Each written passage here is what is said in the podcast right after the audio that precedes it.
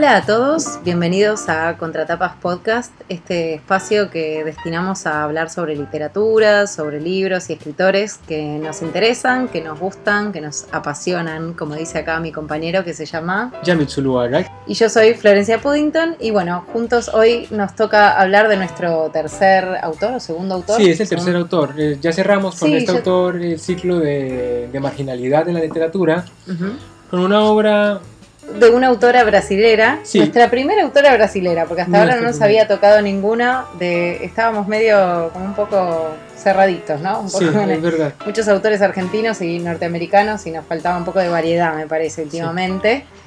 Una autora brasilera que es Clarice Lispector y la novela la dijiste vos, Yamir. Sí, La Hora de la Estrella. Se llama la novela. Ya la habías leído, bueno, este... Sí, yo había leído otras cosas de ella. Leí y los cuentos son muy buenos.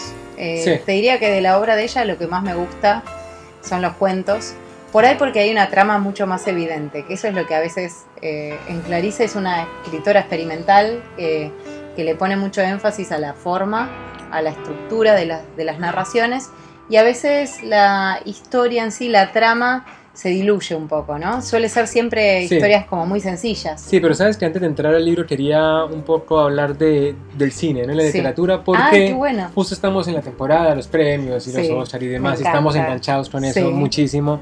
¿Cómo crees que es la cuestión de los libros? ¿Ves que todas las películas ahora están basadas en un libro? Es decir, es como si como si estuviera pendiente la industria del cine en los libros que editan, porque eso pueden ser las próximas películas. ¿No te ha pasado? O muchas cosas basadas en la vida real. Sí, o en a veces libro, inspiras. A mí, yo siempre pienso en eso. Porque generalmente cuando te engancha, a mí me pasa muy seguido que cuando me gusta mucho una película después descubro que había un libro atrás. Por supuesto, es un libro, raramente es un libro desconocido, ¿no? Porque, sí, a veces sí, a veces, bueno, no sé, uno no O sea, a veces incluso porque pasa que a veces incluso el, libro se hace famoso por la película, en muchos de los casos. Pero por ejemplo, en La chica del tren, sí. Eh, el libro fue comprado para hacer película cuando la escritora apenas lo, lo llevaba por la mitad. Ah, mira, O sea, ni siquiera había sido publicado el libro. Fue como la mina empezó a mandarlo claro. Eh, para ver a productoras. O sea, no sé cómo fue la vuelta. ¿no? Pero es como que la forma de ahora, ¿no? Ahora la gente quiere un libro para que se ha llevado al cine. O lo que pasa mucho, yo me vi la película pero no me leí el libro. Sí, bueno, eso está bien. No, yo creo que en el fondo lo que pasa es que los escritores son mejores narradores que los guionistas.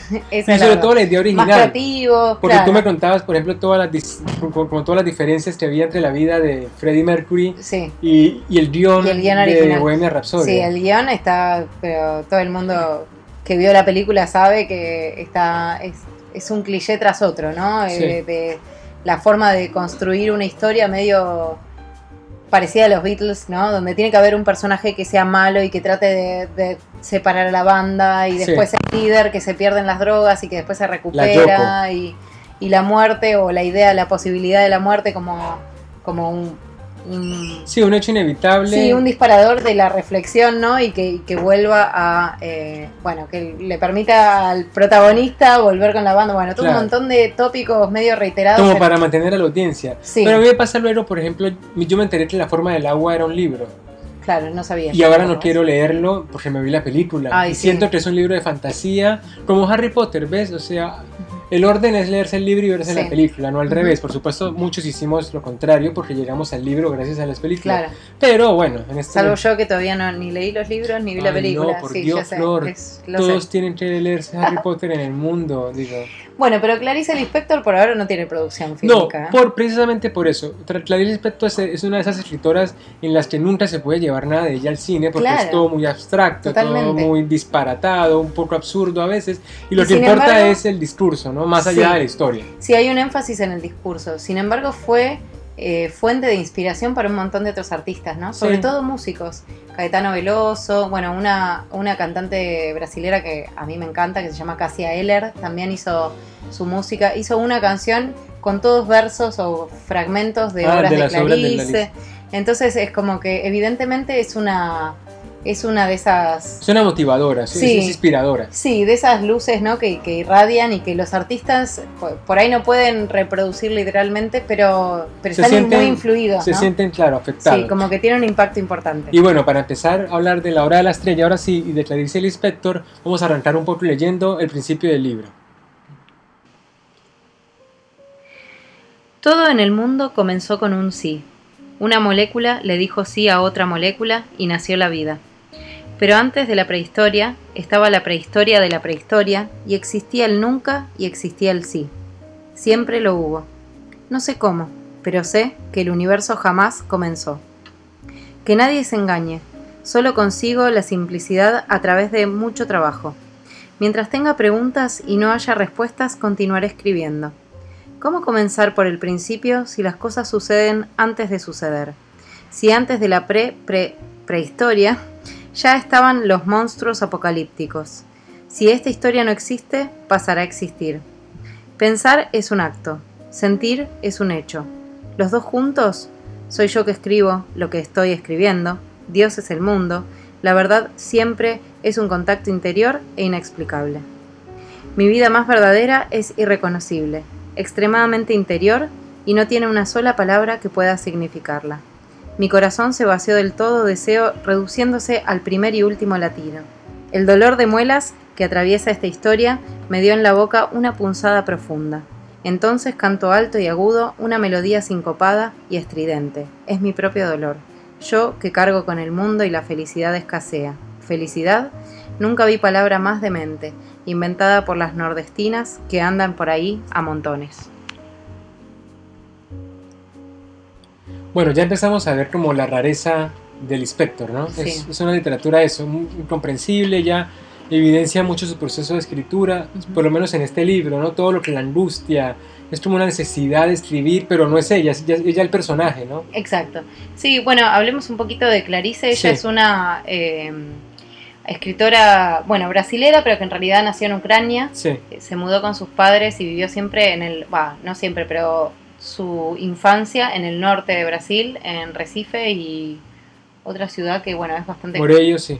Sí, son ciudades que ahora son bastante turísticas, pero que eh, creo que son las ciudades más importantes. Ella nació en 1920, ¿no? Sí. Estamos hablando de la mitad del siglo pasado, más o menos. Me gusta el detalle de que ella siempre engañaba con la edad, porque ah. era coqueta. Así que a veces decía que había nacido en 1925. Bueno, después se determinó que su verdadera eh, fecha de nacimiento era en 1920, ¿no?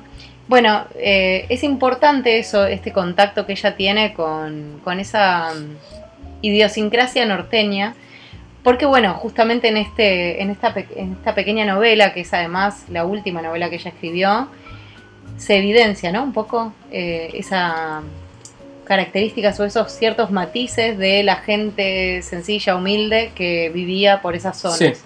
Y que van a contrastar además con el carioca, ¿no? Aparte el recorrido es el que ella hace, porque, porque Lispector llega a esa ciudad de donde se ubica esta novela al principio mm. y luego se muda con su padre y sus dos hermanas a Río de Janeiro, de Janeiro ¿no? Sí, tal cual. Y ya ahí, ahí se radica hasta que se casa en los 40 con un diplomático y vive un poco en Europa, un poco vive también en los Estados Unidos y regresa a Brasil. Divorciada. Divorciada. También es cierto que Clarice Lispector siempre tuvo como una eh, una intención política y mm. crítica social como muy evidente. Ella escribía columnas para un diario muy importante. En la segunda etapa de su vida, porque justamente una de las cosas que se cuestiona es todo lo contrario, ¿no? Que como tenía este tipo de textos tan crípticos, ¿no? Tan opacos, tan difíciles de, percibir, y además ella ponía tanto énfasis en la forma, en tratar de pensar... Lo dice, ¿no? En el, uso del lenguaje, que es lo que ella trabaja lo que más le interesa, ¿no? O es contar a través de la forma, o sea, que la forma tiene preponderancia. Eh, y entonces a veces parece que esos juegos del lenguaje son un poquito más, eh, no sé, burgueses, por así decir. ¿Cómo? ¿Cómo Esnovistas, snobs, ah, eh, ¿no? Como que por mucho tiempo se la... O, muchas veces fue sujeto de cuestión este, este tema, sobre todo considerando que el tiempo en el que ella escribía fue un tiempo tumultuoso políticamente en Brasil, en toda Latinoamérica, ¿no?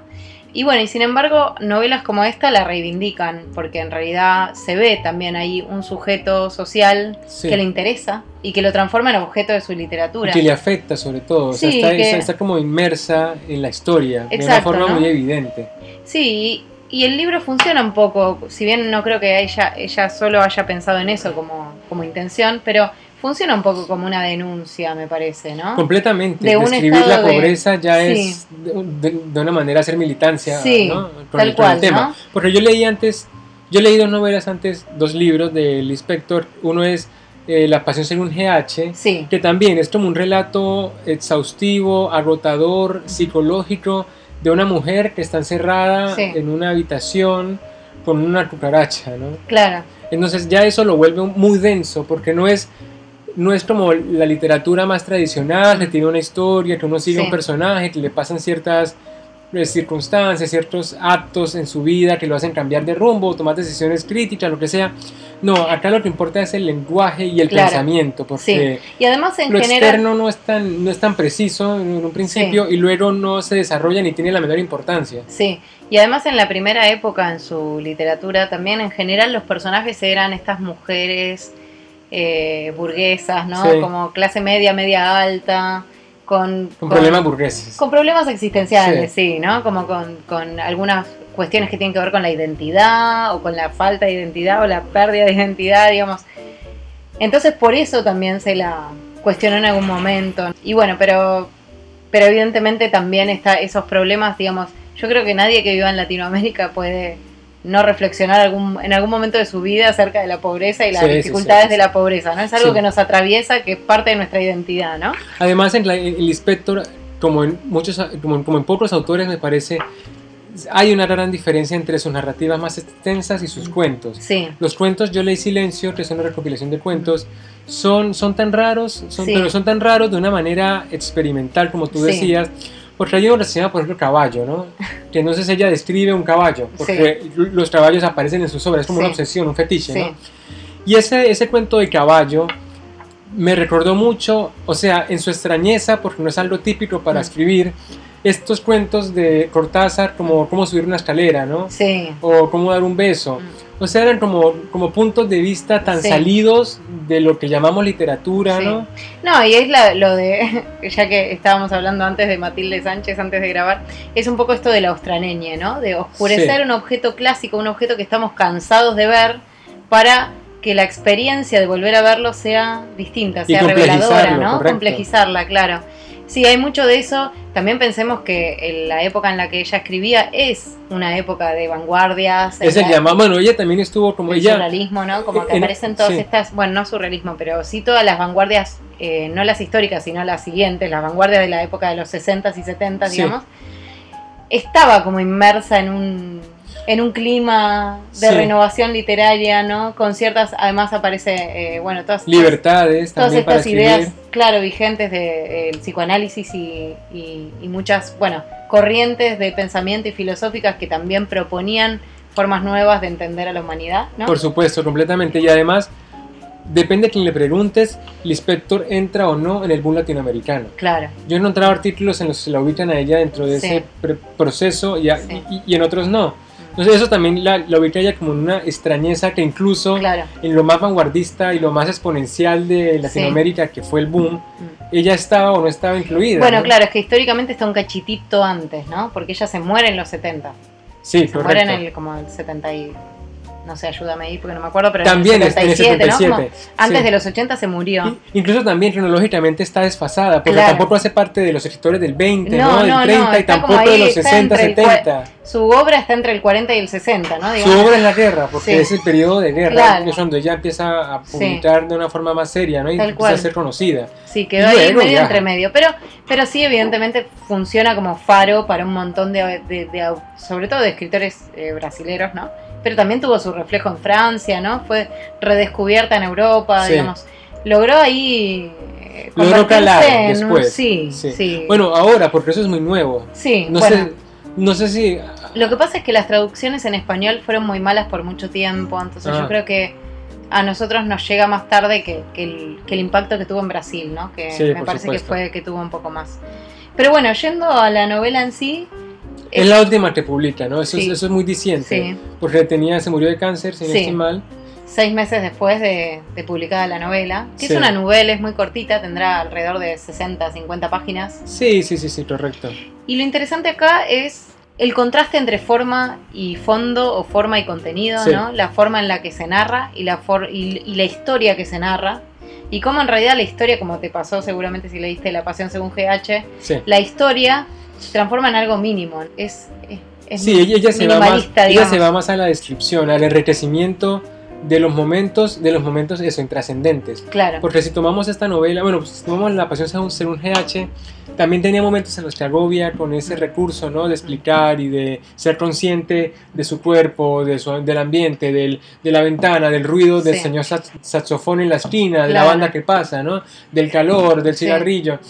Cada detalle es descrito de una manera muy bien escrita, por supuesto, pero llega a cansar porque como que no hay un avance en la trama, no, hay un eh, punto final al cual llegar porque no hay suspenso, no nos dice nada, sino es puro presente, es como si fuera pura circunstancia. Exacto, por eso decimos que es experimental, porque en realidad no, no sigue la estructura básica de, bueno, inicio, desarrollo y fin, ¿no? Digamos como que no hay, no hay desarrollo, no hay fin, o hay puro desarrollo y no hay ni inicio ni fin, medio que uno siente que podría haber empezado desde cualquier página. Correcto. De hecho, esta novela no está separada en capítulos, porque no, no los necesita además tampoco. A lo sumo hay algunos espacios, eh, dobles espacios, ¿no? Como para separar algunos momentos pero el énfasis claramente está puesta en la forma de narrar. Sí. Y, en ese estilo, ¿no? y en revelar lo que decías vos antes, ¿no? Revelar eh, los, las estrategias del escritor, ¿no? Sí. Poner, ponerlo sobre la mesa, digamos. Sí, ella no se guarda secretos ni trucos. Ya desde el principio nos desafía. Mm. Porque cuando uno empieza la novela, hay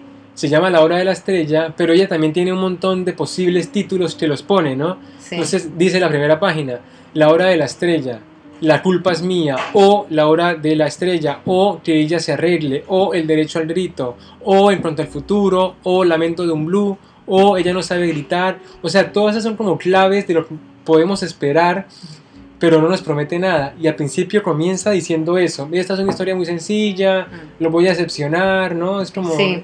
Sí, está bueno, ni siquiera define un título. Y el título que más le gusta a Flor es el último, que es salida discreta por la puerta del fondo, ¿no? Sí, cuando nos sentimos incómodos con una situación y, bueno, queremos salirnos de ahí, ¿no? Me dio esa sensación que me parece que es algo que sobrevuela todo el tiempo en esta novela. Además es un buen título. Sí, es un buen título. Está muy buena. no sé si quieres podemos... ¿De qué va? ¿Querés contar aunque sea mínimamente para que nuestros para empezar a... nuestros compañeros... La historia empieza eh, mostrándonos la angustia de este Rodrigo, mm. que es el que escribe la historia que viene a continuación. Es como una historia dentro de la historia. Es, un paralelismo que está, pero, pero que es como una elipse que que circula otra elipse, que es este escritor Rodrigo que nos dice que está en su escritorio tratando de escribirla, que la desespera, que no ha dejado de pensar en esta mujer que encontró en la calle, pero que no puede escribir porque, porque se siente angustiado, pero ella lo dominó, mm. pero la única forma de poder sobrepasar ese momento es escribiéndola y ahí conocemos a Macabea, que es una nordestina, que es una mujer del norte de Brasil, que él se encuentra caminando por una calle y solamente con el contacto de las miradas eh, hace que esa mujer lo invada. Sí. No hay otro dato como real de, interacción entre ambos. Claro, no se hablan, no se tocan, pero esa sola mirada hizo que a él se le desestabilizara todo el mundo, ¿no? Que es el escritor Rodrigo, que es el narrador de la historia de Macabea, sabiendo que el narrador de Rodrigo es el inspector. Claro, exactamente. Ahí tenemos como una historia dentro de la historia. Y la historia de Macabea que se narra es muy sencilla también, ¿no? Es esta mujer, en bueno, el narrador va a, destinar bastantes páginas, bastante tiempo, digamos, en describir su forma de pensar, su forma de entender el mundo, de describir desde la sencillez que le toca vivir y, bueno, culmina en una transformación de ese personaje al final, que también es el final de su vida, ¿no? Este personaje al final de la, de la historia eh, muere tiene en un accidente de tránsito. Sí, pero antes no, nos da... Pero eso es lo que muestra es la sencillez de la historia, porque la historia es contar quién es Macabea y que un día le pasa esto otro. Además no importa uno saber el final porque no tiene nada de importancia. La historia va es por la manera en que describen, que usa las palabras y en esa angustia escribirla a ella, ¿no? A Macabea por parte de Rodrigo. Exacto. Y es un retrato, es como es como si fuera un arquetipo, ¿no? Como un estereotipo de la marginalidad, pero de una marginalidad como extrema. Justamente. Es, es, como, es como indefinible, porque no, está, no se puede marcar en ninguna clase social, no se puede marcar en un grupo, es, una mujer única. Claro, y además es bien el fondo de la pobreza, ¿no? Te da la sensación, es como que no es que tiene poco dinero, es que está al margen de, toda posibilidad de vida en comunidad. sí. O sea, su pobreza la, ha colocado en un lugar... Eh, su pobreza es absoluta. Es absoluta, porque además no es solamente pobreza de dinero, es, es, limitación. Y siempre se le describe como desde la disminución, ¿no? Entonces se dice que perdió a sus padres a los dos años, la crió una tía religiosa. desde lo que no tiene se la describe, ¿no? Entonces lo que le falta, entonces no tiene belleza, no tiene, tiene varios marchitos, dice el texto, eh, no tiene gusto, no tiene anhelos ni sueños, o sea, dice más o menos la historia al principio que ella vive porque se supone que hay que vivir y hay que ser feliz viviendo y eso es lo que ella usa para, para, para subsistir, ¿no? Tal cual. Y bueno, para entender un poco esto que tú dices de la estructura, vamos a leer un fragmento que nos evidencia, ¿no? Como esa, esa forma de Clarice Lispector de, de envolvernos. Sí. Hablando de novedades, la muchacha un día vio en un bar un hombre tan, tan, tan lindo que, que quiso tenerlo en su casa. Debería ser como como tener una gran esmeralda, esmeralda, esmeralda, en un estuche abierto, intocable. Por la alianza vio que estaba casado. ¿Cómo casarse con, con, con un ser que era para, para, para ser visto? Tartamudeaba su pensamiento. Se moriría de vergüenza si tuviera que comer frente a él porque él era lindo, más allá del equilibrio posible de una persona. Bueno, ese fragmento está muy bueno para ver también estos juegos que hace desde la formalidad, ¿no? Desde cómo usar la forma para mostrar y contar. Ella muestra mucho. Sí. Pero luego también, bueno, pero, pero también cuando cuenta, describe ese afecto, ¿no? Mm. De la circunstancia. Por ejemplo, entonces dice, en un punto que ella vive en una pensión con otras cuatro chicas que se llaman María y que trabajan en almacenes americanos. Entonces, ella dice que una de las chicas eh, le olía tan mal porque no se bañaba cada cada tanto, no se bañaba mucho, Macabea, pobre también, no sé, tampoco tenía muchos buenos hábitos. Y, dice de la otra inquilina que, que, un día intentó decirle, ¿no? Pero, pero no pudo. Porque, porque le, dio cosas. Sí, porque de pronto la ofendía, entonces eligió no contarle y que todo siguiera así, ¿no? Es como que la vida Macabea la vida pasa y a Macabea no le interesa que la vida pase, porque ella vive como a otro ritmo, con otra idea, con otra sí, hay forma. Una, hay una cosa de, del, del, rechazo también ahí, o sea, un por ahí por no decir también la coloca en un lugar marginal, porque también esa, eh, digamos, vamos viendo este personaje que se construye así desde la marginalidad en todos los aspectos, ¿no? Y otra cosa muy interesante es que también, lo, o sea, eso es lo lindo de, de, una parte del libro al principio y es que ella dice lo que va a escribir, ¿no? Cómo lo va a escribir y por qué. Entonces dice que la historia de Macabea es tan simple, es tan pobre, es tan miserable, que el lenguaje que tiene que usar para, para describirla debe ser también pobre, mezquino, ¿no? miserable, y que por eso él no, el escritor no, no estaba leyendo en esos momentos y se había dejado la barba crecer, se había dejado de bañar, porque era la única forma en poder soltar a Macabea a través de la, de la, escritura. Eso es maravilloso. Sí, y está bueno porque también muestra de nuevo ¿no? la importancia que tiene la forma para esta autora. Y bueno, en el fragmento que vimos recién, en donde traduce el pensamiento casi de manera literal, intenta mostrarnos ¿no? el pensamiento de Macabea a la propia prosa, que empieza a repetir palabras, o empieza a armar como esos ecos, porque ella tartamudea al pensarlo, entonces lo traslada. Entonces hay muchos recursos de ese estilo, ¿no? Intervenciones de ese narrador en el medio de la historia. Eh, momentos en donde habla de Macabea como un personaje, entonces como revelándonos a nosotros que, bueno, que es ficción, ¿no? Que está construyendo un artificio. Sí, a mí se me eh, ocurre algo antes y es una pregunta para ti también. Eh, viste que hay escritores que son abstractos, ¿no? Mm. Podemos decir, la obra de la estrella es una obra abstracta, pero luego también hay otros. Por ejemplo, Borges decía que a lo que le interesaba de un, de, de una narración, de un relato, era la perfección de la trama, mm. por eso corregía tanto. Y decía que solo se puede disfrutar un cuento leyéndolo en una sola sentada, que solamente se puede disfrutar de la literatura si eres capaz de sentarte y leer todo, ¿no? Mm. Por eso escribía cuentos. Claro, bueno, él y cuentos breves, eh, era como una, estaba pendiente mucho de eso que tú dices, mm. del manejo del lenguaje. Luego hay otro tipo de literatura, que es como la literatura podríamos llamar más comercial o más masiva, que lo que importa es el suceso. Y que pase un suceso después del otro que sea coherente y que mantenga la trama. Por ejemplo. Y la prosa es reiterativa, ¿no? Y no solo reiterativa, sino que no te acuerdas. Que está todo escrito por el la misma máquina. Claro, y tú no y, y, después tú puedes decir, bueno, este libro, por ejemplo, una de las sagas adolescentes, como mm. para poner un ejemplo vago, eh, este libro habla de este, este vampiro, se mm, peleó con este, se enamoró de esta, al final este le arrancó una pierna y lo mató este con una estaca de madera. Y el autor cree, o sea, y, la forma, bueno, no sé, no, sé si había metáforas, no me acuerdo si habían como comparaciones dulces. Lo importante es la sucesión de, actos narrativos. Y luego tenemos esos escritores que conjuran las dos cosas, como que hay una, hay, un, hay una cronología que es importante y también hay una forma de lenguaje que es que, es una marca que no le queda, como por ejemplo Matilde Sánchez, ¿no? que hablamos hace un poco. Es eso, es como, es como el sobreesfuerzo de hacer que la historia sea larga, pero que la forma de contar sea igual o más importante también. Claro, exacto. En este caso me parece que es el, es el interés de Clarice, ¿no? Sí, acá se evidencia mucho que es uno de los dos. ¿no? Sí, yo creo que igual que Borges también le interesa contar eh, lo lindo de los cuentos de Borges es que tiene esa, esa característica dual, ¿no? Al mismo tiempo te está hablando de la literatura universal y te está contando una historia sencilla de un hombre marginal también muchas veces, ¿no? O sea, vos podés quedarte solamente con la historia y que generalmente son historias que están bárbaras, o también permitirte una reflexión acerca de la literatura universal a partir de eso, ¿no? Como una lectura, una segunda lectura metafórica.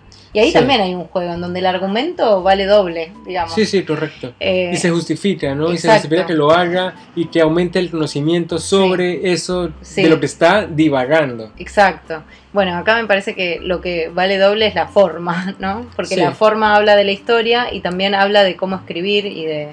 Me parece que la reflexión va por ahí, ¿no? Eh, de pensar cómo funciona el artificio en la literatura. Sí. Que eso es lo que todo el tiempo ella está poniendo abiertamente adelante nuestro. Y además es truculento, porque ella, ella embolata con palabras, ella da giros, ¿no? Pero al mismo tiempo dice que la historia debe ser sencilla, que, que, le da vergüenza que la escriba y a nadie le importe porque es tan insignificante como Macabea, ¿no?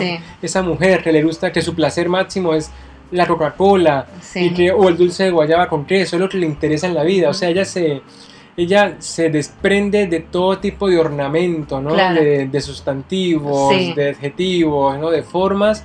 Sí, la sencillez está eh, en la adjetivación, tenés razón, no es para nada barroca, digamos, ella cuando escribe. Y, la complejidad está en el tipo de reflexiones, ¿no? Que son muy eh, psicologizantes o a veces son como muy existencialistas, ¿no? Hay mucha reflexión acerca de qué es eh, la existencia, ¿no? Ya vimos en el primer fragmentito que leímos la, insistencia sobre qué es existir, existimos realmente, y que eso se refleja además en esta reflexión sobre la marginalidad, porque si uno no es observado por quienes lo rodean o si es ignorado, digamos, ¿existe realmente? Parece como que esa es la reflexión. Es como que, la realidad se construye a partir de alguien que la note, ¿no? Sí, como, ¿no? como que parece que necesitamos esa interacción con el otro. Si los otros nos niegan la interacción, pareciera que nuestra vida no, no existió. Sí, y por otro lado, Macabella da pesar siempre, es decir, eh, no la echan porque, bueno, le da un poco de piedad al jefe no echarla, pero es un desastre trabajando. Sí, pobre. Eh, que, o sea, que caminen ahí la mira, mm. ella no sabe cómo es andar, cómo dar un paseo. Y hay un punto de quiebre que es súper tierno, pero que no termina de ser tan romántico, que es cuando tiene a su novio, ¿no? Cuando mm. tiene primer, único y último novio de Macabea que es olímpico, que es otro nordestino, que se encuentra en la calle, que es otro, que es medio, medio chapucerito el tipo, es como medio chamullero además, ¿no? Olímpico. Olímpico, que también se avergüenza de su pobreza porque viene del nordeste y él se llama Olímpico de Jesús porque de Jesús es el apellido que se le da a todo niño que no sea reconocido, ¿no? Y él dice que se llama Olímpico de Jesús con otros dos apellidos. Claro. Como, porque para levantar un poquito. Claro, porque es como aquí en Olímpico y en Gloria, su compañera secretaria y en su jefe, todos están... Eh, todos se manejan en el mundo a partir del sueño que tienen, de la aspiración, de la posibilidad. Macabea incluso está desprovista hasta de eso, hasta de una esperanza. Y eso la hace como tan, tan descarnada, ¿no? Sí. Es un personaje completamente eh, sinónimo de nada, pero con un todo que nos atraviesa, porque es una situación de, nuestro continente, la pobreza, la marginalidad, la necesidad. Sí, y además toda esta historia de Macabea, recordemos que está eh, atravesada por este narrador, que es un narrador que uno enseguida asocia con la propia autora. Sí. que no lo ves y no lo ves. Que no lo es, pero sutilmente no lo ves, ¿no? O sea, lo es. Es un autor masculino. Correcto. Pero, Eso quería decir. Sí, ¿qué? Que, que, justo ella elige a un narrador hombre. Sí. Porque dice que esa historia la debe contar un hombre, porque si la escribe una mujer se llenaría de sensiblería, de crucilería, si ella quiere descarnarse y por eso elija un narrador hombre, ¿no? Ella como escritora mujer dice, y no sé si esto puede sonar un poco no sé, sexista o algo misógino, sí, porque ella incluso se invalida para, para escribir porque ella es mujer. Entonces tiene que escribir como hombre porque es la intención y lo que, es, lo que quiere eh, conseguir, ¿no? Yo creo que es la marca más evidente de, o, de, una búsqueda de diferenciarse de ese narrador. Que sin embargo, si nosotros lo asociamos, yo lo asocia, uno lo asocia directamente, ¿no? Con ella. Me parece que la búsqueda del cambio de género porque bueno, es un escritor, es un escritor maduro, es un escritor que habla, que reflexiona acerca de la muerte. que, está soltero. Que está soltero. Como ella, en un departamento, entre, como de una, De una cierta clase social también, ¿no? Y además las reflexiones que hace acerca de Macabeo, de la pobreza y, demás, parece a veces como que se está reprochando a sí mismo, ¿no? Eh, cierta actitud de, bueno, esto, de ayudar a ignorar, digamos, ¿no? De formar parte de los que ignoran o de los que se hacen los distraídos, ¿no? Sí, con los problemas sociales. Con, este ciertos problemas sociales, ¿no? Entonces, eh, ese aire de reproche uno no puede más que pensar o asociarlo directamente con la autora, no sé si está bien o no. Bueno, está bien porque, porque todos son diferentes, pero todos son Clarice Lispector. Claro. Es decir, eso en esta y en todos los libros. Es imposible construir a un personaje que no tenga parte del escritor. Sí. Bueno, puede ser opuesto, pero también entendemos que si uno conoce a una persona, uno conoce cierta parte de la persona. Claro. Uno generalmente con las relaciones sociales uno no, llega hasta hasta como hasta ese aspecto oscuro, ¿no? De alguien. Es como cuando te dicen, mira, sí, tu, tu vecino puede ser un asesino serial. Y sí, por supuesto, pero a mí me cae re bien y compartimos café, no sé. Es como que esas cosas, que un humano es tan complejo y visiblemente también que acá ella intenta como desdoblarse en varias clarices a las que le pone otro nombre, otro género, incluso otra clase social, como para entenderse en una totalidad que abarque que lo abarque todo. Sí, sí, además, bueno, en la introducción a la novela también se hace mención a esto, ¿no? A, que sus personajes dentro de la novela también reflejan algo de Clarice. Sí. Bueno, para empezar, este narrador, que tiene una asociación como bastante abierta, eh, es escritor, bueno, el origen de Macabea, que es el mismo origen de Clarice. Y además Macabea, que también, si bien no escribe por cuenta propia, copia. Ah, ya es copia, ella, es, dactilógrafa. gracias. Dactilógrafa, o sea que escribe, transmite o... Ella transcribe, por ejemplo, cartas a mano de su jefe, tal cual, pero lo hace de una forma... Pero es una versión eh, quizás un poco degradada, pero de, la escritura en sí. Así que, digamos que ella se replica hacia adentro de la historia. Correcto. Y forma parte eso también del, artificio, ¿no? De la construcción de, la historia. Sí, sí, sí, sí, sí, Y eso también contextualísimo, porque, porque luego Clarice Lispector como que describe todo este mundo de una clase media-baja, ¿no? o sea, la construcción de cada personaje es, rápidamente identificable. Tenemos a, a Macabea, que es la única que no se puede suscribida a ningún tipo de, nicho social. Luego tenemos a su novio, el arribista, que quiere ser presidente o carnicero, le da igual, él quiere plata. Luego tenemos a la secretaria, que quiere como casarse, que es una gorda, que, que es hija de un carnicero. Que es su compañera de trabajo. Sí, que un poco ella, ella vive por la vanidad y tiene mucha, como mucha cosa, ¿no? Y no se pinta y se, y se arregla. Luego está el jefe, que, le, que la manda, que pero que, pero que no, la interviene mucho, ¿no? Claro. Sí, digamos que todo transcurre entre ellos tres. Sí, digamos, correcto. Que además de que se forma un triángulo amoroso, ¿no? Con, con amoríos. Porque aparte Olímpico la deja Macabea por Gloria. Por Gloria.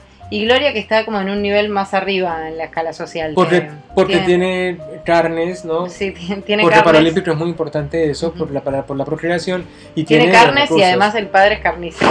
Y el padre es carnicero, que es uno de los olímpicos, que es una cosa medio extraña, ¿no? Bueno, pero para entrar a hablar de los personajes, si querés también leemos un Ah, leemos un pedazo de los personajes. Ella había nacido con malos antecedentes y ahora parecía una hija de un no sé qué, con aire de disculparse por ocupar espacio.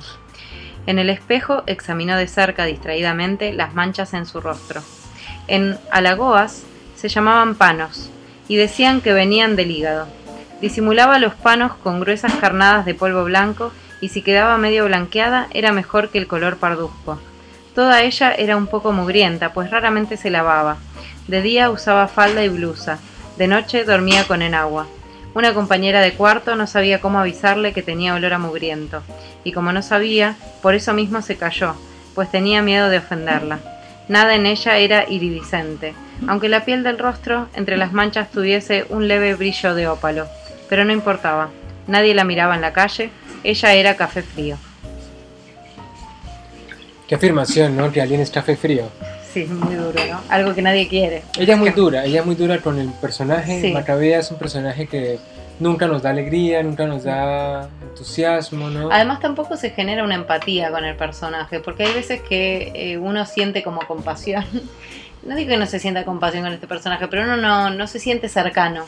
Eh, sí, es como, este... Además es como cuando ves que uno eso te dicen que cuando uno está triste, uno cree que música escucha, música triste. Sí. Eso es, como, este libro es como una canción triste, ¿no? Cuando uno está mal, es leer esto es como fatal. Sí, ya está ahí, te tiras por la ventana. Completamente, y más si uno vive tan alto como en el piso 22. Sí, pero me parece que funciona muy bien para construir la idea de marginalidad, porque justamente Macabea es un personaje que está definido por todo lo que no es, o todo lo que no tiene, o lo, todo lo que no va a poder hacer o no, no puede hacer, ¿no? Eh, me gusta mucho una reflexión en la que cuando justamente Olímpico la deja, ella piensa que... Odiamos Olímpico, es cero Team Olímpico. Yo un poco Team Olímpico soy, pero bueno. Eh, a mí me gustan los personajes malos, se ve. No, eh, pero cuando Olímpico la deja, ella reflexiona que bueno, que, que ella no está en una posición como para entristecerse, ¿no? Como, como si entristecerse fuera eh, un placer permitido, o un placer, ¿no? De alguna forma. Algo, una condición. Una condición que, a la que solo pueden acceder los burgueses, ¿no? Porque se requiere tiempo para estar triste. Tenés que tener tiempo para reflexionar o para regodearte en tu dolor. Claro, para descubrir que uno puede estar triste y, ser triste o, estar alegre, pero no, la, rutina de Macabea está en la misma, que ya ni para eso. O sea, tampoco se detiene a pensar si es que ella, cómo se siente, o sea, a ella no le interesa, para ella vive desde una escasez pero sin precedentes. Me gusta también eso, que la construcción de, la pobreza o de la marginalidad, porque esto ya no es pobreza, esto es una cosa como muy extrema, ¿no? Es ya, es casi vivir... Como lo indescriptible. ¿eh? Sí, casi vivir... Por vivir. Por vivir, no sé, sí, como vivir sufriendo, ¿no? Ahí al día, al día constantemente. Eh, me parece como un, retrato muy original, eh, por, la forma en la que repara en ciertos detalles, como este, ¿no? que mencionamos recién, que no son los típicos cuando se habla de la pobreza.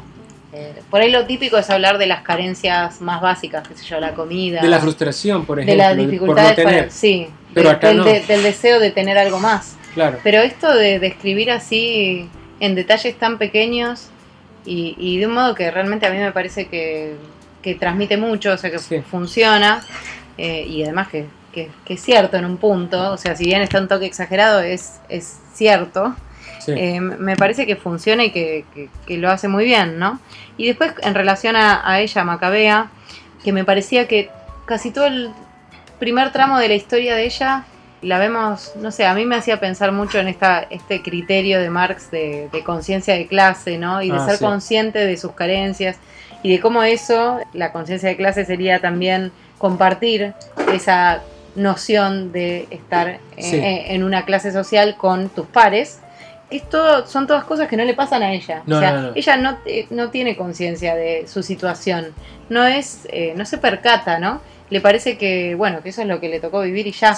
Pero no está ni en posición de reclamar, ni en posición de angustiarse por eso, ni siquiera. Sí. Eh, eso también me parece importante en esta historia. A mí me parece que, Y me parece que ella lo debe, perdón, pero por ahí acá estoy sobre analizando, pero me parece que ella sí lo reflexionó esto, como que pienso que son, son todas ideas que circulaban. en sí, entre los 40 y los 70 todas estas ideas en relación a, al marxismo y demás, eh, eran cosas que circulaban y eran ideas que... Ah. a mí lo que me parece es que este Macabea de alguna forma no se define en respecto a nada, mm. a nada del mundo, ¿no? Y, eso es lo que nos causa un poco como de desorientación a la hora de hablar de Macabea, porque ella es feliz. Sí.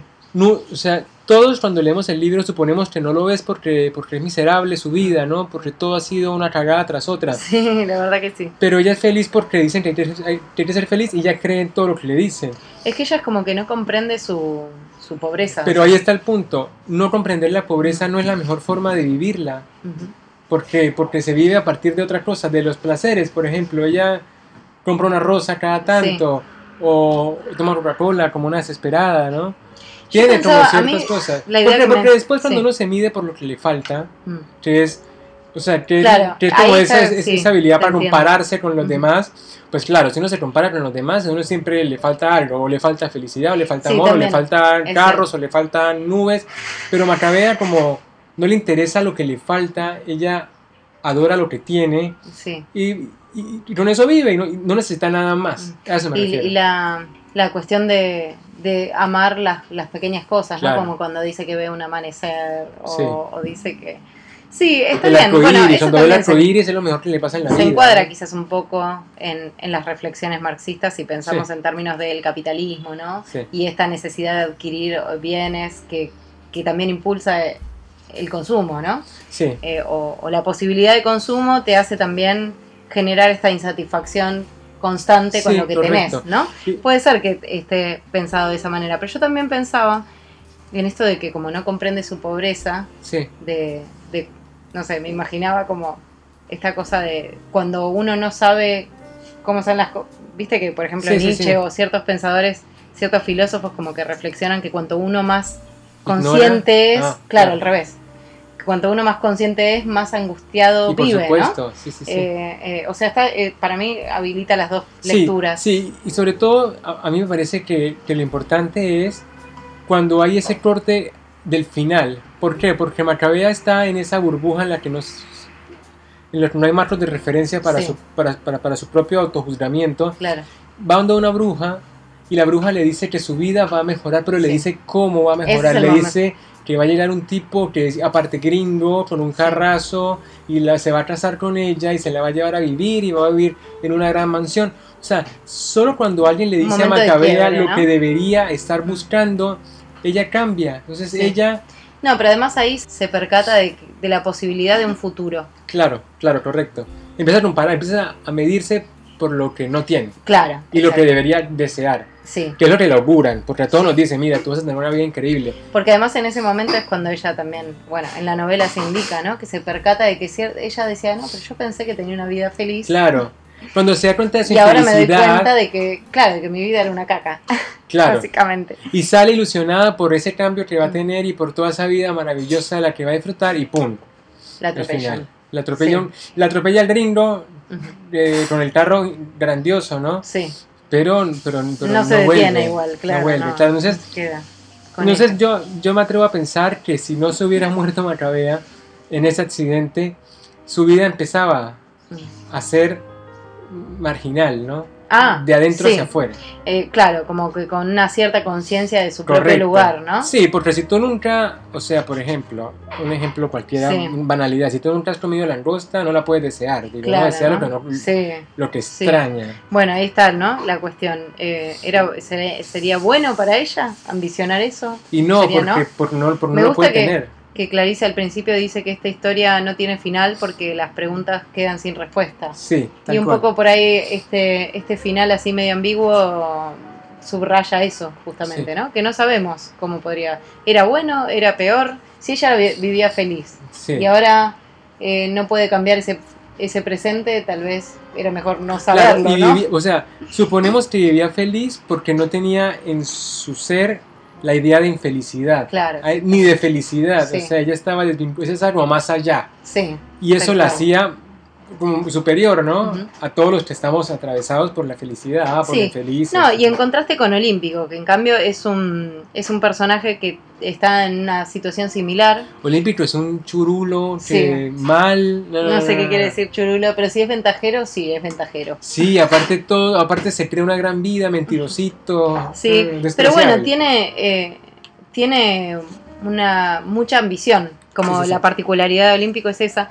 Y estas ambiciones a veces son bastante irreales también, ¿no? Cuando él plantea que quiere ser eh, presidente y para tener dinero, es como una ambición que la dice con toda seriedad y que uno interpreta como el tipo, como que está totalmente desajustado de la realidad. Entonces, en un punto coinciden los dos personajes en esta forma, o en distintas formas de no, no, ser conscientes de su posición. Bueno, mira que yo no lo pensé así. Cuando, cuando Olímpico dice que quiere ser presidente, yo digo, bueno, este chico va a sortear todos los obstáculos y será porque lo Meritocracia. Hasta que llega y me dice que te metí ese carnicero. Claro. Entonces yo digo, no, ya, acá hay. No, al final se conformó con un poquito menos. Con Gloria. Sí. bueno, es una novela maravillosa por eso, porque, porque no, nos, no nos ayuda a amar al personaje. No, no nos Al contrario, nos dice que tenemos que odiarlo y es como si fuese un grito que trasciende la literatura para decirnos, ¿saben qué? O sea, hay pobres, así que no sean los boludos. Sí, me parece que al final lo que uno se queda es eso, ese gusto agrio de, de, bueno, de cruzar, De que uno también es el que desprecia a Macabea. Exacto, como que uno está del lado del narrador en este caso. Sí, un texto, bueno, muy críptico, muy opaco, difícil de entrarle, no vamos a negar eso. Esencial eh, del inspector para a quienes les gusta la, obra. Breve, eso está bueno porque es bastante denso, entonces, bueno, lleva más tiempo de lo que parece leerlo, porque justamente, pero bueno, y nada, esta exasperación de, del lenguaje y a la vez minimalización de, la historia, porque sí, los hechos se contarán en 20 páginas, de las 50 a 20 páginas en la historia. y el resto, es divagación. Intervenciones del narrador, que, que el narrador también tiene su propia angustia, su propio proceso, ¿no? Claro, claro. Es la otra historia de cómo, la otra historia de cómo el, el, ¿Cómo llevarse el narrador, con claro, cómo el narrador afronta la responsabilidad como escritor de contar una historia que lo supera. Y por eso tiene que volverse macabea, no dejar de bañarse, crecerse la barba, no comer, porque él también necesita sentirlo para poder decirlo, algo así. Tal cual, como experimentar la carencia para poder hablar de ella. Sí, increíble libro, a mí me pareció maravilloso. Ya lo, esta es la tercera relectura que tengo de esta novela, ya lo leí dos veces, porque me parece que da mucha clave, y sobre todo da mucha clave para entender lo que es la originalidad en la literatura, porque la originalidad no pasa por la trama, todo está contado, por supuesto que todo está contado, pero cada contexto es diferente, cada lección de frases es diferente, ¿no? Y eso es lo que nos hace soñar con que ciertas historias nos van a conmover y otras no, hacia de lo mismo. Sí, tal cual, está bien, coincido. A mí yo igual me quedo con los, con los cuentos, a mí me gustan mucho más los cuentos de Clarice. Eh, pero bueno, estas son alguna novelita de Clarice hay que leer, me parece. y, la, y, lo que tú dices, la ventaja del inspector es que es breve. Sí, sí. Que es como la cortesía del sabio. Sí. y está bueno eso, no hay que sufrirla, no, o sea, no, uno no dice, bueno, no es de los libros que uno deja por la mitad. Mm. Es imposible dejarlo. No, no, es imposible. Porque uno se mantiene como sí, afectado. Sí, sí, te, te, interpela, digamos. No. Hasta que al final no hay ningún reward, no hay ningún premio y se muere Macabea. Claro, ya está. Y bueno, ¿algo más, este, Flor, para decir? Eh, no, bueno, nada, recomendamos también. Me gustó también cerrar con, con un autor brasilero que todavía no habíamos tenido, así que me gustó mucho. Ojalá que podamos seguir leyendo algo de ellos también, que vuelvan a aparecer. Nada. Bueno, muchas gracias a todos por estar con nosotros en Contratapas. Les recordamos que nos pueden eh, buscar por, en Spotify, en Evox, en Castbots y a través de nuestras redes sociales, en Instagram y en Facebook estamos como Contratapas Podcast. Escríbanos qué libros quieren que leamos, qué libros les gustan y, bueno, compártanos también sus ideas literarias. Y bueno, y nos encontramos con el próximo programa que va a ser un lanzamiento de nuevo, ¿no? Me encanta el lanzamiento. La semana de lanzamiento es maravillosa, pero no le vamos a adelantar nada por las redes sociales, de pronto estaremos diciendo algo. Gracias a todos por estar con nosotros y un abrazo y una buena semana. Chao, chao.